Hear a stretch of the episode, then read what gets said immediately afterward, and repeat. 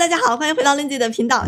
前两天啊，我去超市，我想买个菠萝，然后进去一看，一个菠萝两块九，旁边一个黄签儿哈，三个菠萝八块九。我刚想拿那三个菠萝，定睛一看，这不在这收我智商税呢吗？真是气死我了！你说说，这么拙劣的伎俩，怎么能难得倒机智的小林呢？所以今天呢，我们来聊一聊智商税。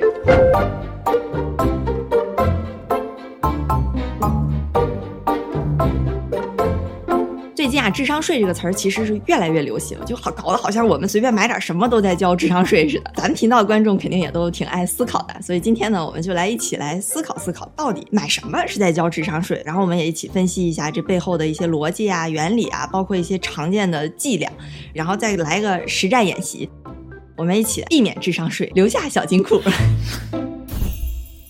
因为智商税其实它是一个网络用语，它到底是什么意思呢？我这儿的定义啊，智商税的意思就是说你的智商在某个时间点出现了一些短暂的下滑，失去了购物的判断力，然后就被忽悠买了东西。注意这儿的关键词啊是被忽悠。换句话说啊，就是你没得到你期待得到的那个东西给你带来的价值。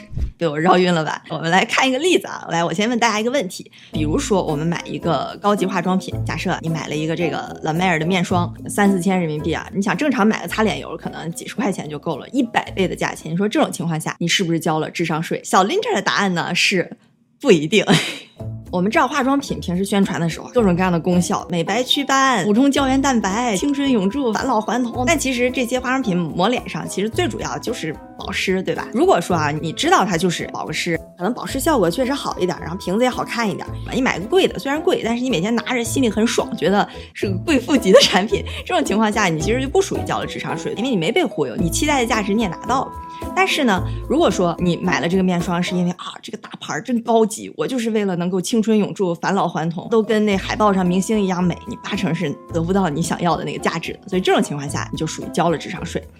所以其实呢，并不是说你买了一个特别特别贵的东西就一定是交了智商税啊，那取决于你能不能拿到自己想要的这个价值。就比如说啊，我们买了一个很贵的东西，名表、名车，这个奢侈品、钻石这些东西，虽然它也很贵，但其实呢。它的价值大众也是认可，拿着出去，哎还，觉得挺有面子，挺爽的。所以这个价值你其实是拿得到。即使啊，你买完之后过了一段时间，觉得哎这个东西怎么这么贵，你后悔了。那这种情况在我这儿也不把它定义成你交了智商税，因为你确实也拿到了这个价值。我觉得这个可能算一个非理性消费吧。好，智商税是什么？我们就明确了哈。我们平时到底是怎么不知不觉就被收了智商税呢？这个商家一般都用的是什么样的套路呢？其实，在收智商税里边啊，有一类基本的，我把它总结成叫做纯骗傻子型的。就是说呢，这个东西一听就很扯。就比如说哈，哎，有一种药让你吃了能保证生男孩，或者吃了这某种药你就能终身抗癌，或者说哎，给这小孩吃了这个药，开发他脑子里一个什么体，智商立马能上一百三。就这些东西哈，谁要是信谁就立马去交智商税了。如果我今天跟你讲，我说哎，现在有一种这个丹药，你吃完能长生不老，你肯定不信，对吧？但这个其实呢，在古代，你说明朝那皇帝还天天在宫里炼丹呢，所以这个所谓的智商啊，它是随着整个时间和社会。教育水平而逐渐在不断提高的，根据他那个年代的他的知识水平，他就不算交智商税。但你要放在现在，那我们肯定觉得他交智商税。所以这一类呢，基本上就是纯伪科学，就是一听就很扯。就说说这么多了。那下一类呢，我就把它总结成啊，叫做通过引发焦虑来制造需求。这怎么讲呢？它主要其实还是利用了人们那种恐惧的心理啊，就制造那种焦虑。比如说女生怕自己变老、变丑、变胖，老人肯定是怕生病、怕死亡，家长怕小孩输在起跑线上，而男生一般就是怕，比如说怕穷，然后没有地位、要面子啊这些这些。但是呢，就是因为这些心理太正常了，基本上是个人就多多少少会有一些，所以呢，这这些心理有的时候呢就会影响到你的判断力。就比如说某个时间点，你就特别特别像着了迷了，想要一个什么东西，这时候呢，商家就抓住你这些。人性的弱点，哎弄出来一些需求，把它弄一个产品推到你面前，哎，来吧，来交税，交智商税，就大概是这个意思。那这种例子，其实在各种营销号上已经屡见不鲜了。就比如说，哎，一个营销号，他要推一个化妆品，本来你也不需要这个美白祛斑的东西，但这时候呢，他就会给你写一个非常生动、非常有代入感，但是一般都很狗血的这种情感故事。就比如说，哎，老公出轨，原配去打小三儿，发现小三儿貌美如花，原配人老珠黄，于是原配使用什么什么什么产品，最终容。光焕发，虏获了老公的芳心，两人又重回到本身的甜蜜幸福的生活当中。哎，他就感觉好像这个产品挽救了婚姻啊。但你其实想想，这逻辑通吗？就非得生拉硬套给这产品扯进去。还有呢，比如说十四世纪的时候，欧洲那个天主教就说。大家可以要来买赎罪券，这是什么意思呢？就是说人嘛都七情六欲罪恶，你就赎罪，你得交钱。你要是不交这个券，你就赎不了罪，你就上不了天堂了。那那时候人想啊，我活这么一辈子就是为了修得正果，能够上天堂。你告诉我上不了天堂，我这辈子白活了。赎罪券买多少钱都得买，而且这个还有我觉得很厉害的一点，就是一般比如说你交智商税买个东西就交那么多钱，但是赎罪券就不一样，它是根据你的经济能力，你有多想上天堂和你罪孽有多深重，就像无底洞一样。你就想交多少钱交多少钱，上升到理论一点的层面呢，就叫做用价格歧视来充分的挖掘消费者剩余。这个我们之后可以还挺有意思的，之后可以单开一期再讲一讲。所以这些呢，其实就是我们意识到人性都有这些本身的一些弱点，然后不要因为这些心理被忽悠，哎，就少交点智商税。还有一类呢，我把它叫做通过不可置信的保证来建立信任。这是什么意思呢？就是人其实都有一种风险厌恶的心理，就是做什么事儿都希望有个保证，所以你就会买保险。这种心理有的时候也会被商家抓住来收智商税。保证最常见的就是无效退款，你就觉得啊，他都敢保证，八成是有用的。这时候你这个心理防线就已经被攻破了，你就被忽悠，然后去买了。但是呢，我们仔细想一想，这个保证真的就等于说这个东西有用吗？有一些东西是可以保证的，比如说我卖衣服或者卖鞋或者卖电子产品，用了之后不满意，或者说衣服还没穿，你可以退，这种的就是一个 OK 的保证。但是有一些保证呢，比如说你吃了我这个药，我保证你生男孩，或者保证你托福上一百一，或者保证你吃了这个减肥药就能瘦三十斤。然后无效，我给你退款。这种保证你一听，听上去不是特别合理，不太符合常识。这种情况呢，背后一般都有猫腻。稍微分析一下，比如说卖减肥药的说，哎，你吃了这一个疗程，保证你能瘦三十斤。但这种他一般都会说啊，你吃这个药要配合，比如说每天要喝三升水，每天要睡眠八小时，每天哎每周要跑步。像这种一般那种时间比较长的，影响因素比较多的，要求比较严格的。这个背后就很容易赖账了。比如你说你没达到疗效，他就说你这些东西都没按照我的要求做。那你一想，哎，好像是没按照他要。那你想他那些要求，你这不是一般人那么简单就能做到的，对吧？你每天睡八小时睡眠，就如果你真的都能生活习惯那么好，饮食习惯那么好，那你可能都不需要这个减肥药了，对吧？所以这种情况下，他其实是很容易赖账的。像这些东西，就是你自己也需要努力的。比如说考托福，你肯定得好好学，对吧？你要是要减肥，那就管住嘴，迈开腿，你自己也得付出这些苦功夫。所以这种情况下，如果你想着说，哎，我走个捷径，我图个保证，我相信一个承诺，这种东西没法承诺的东西，你信了，哎，那这智商税对吧？你不交谁交？那刚刚我们说是通过保证来建立信任，那还有一种呢，就是通过包装人设来建立信任。这种其实也特别特别常见，比如前两年那个老太太叫刘洪斌，说白了就是个卖假药的，但是呢，他就把自己包装成一个特别专家的人设，就今天在电视台上说我是北大教授，明天说我是苗药传人，后天说我是蒙药传人，又是医学专家，而且看着还挺和蔼可亲，真挺像个那么个专家的，说话也是振振有词，我这个怎么怎么怎么怎么好，很多老人就就信了，然后就买了那个假药，最后发现这些 title 没有一个是真的，全是编的。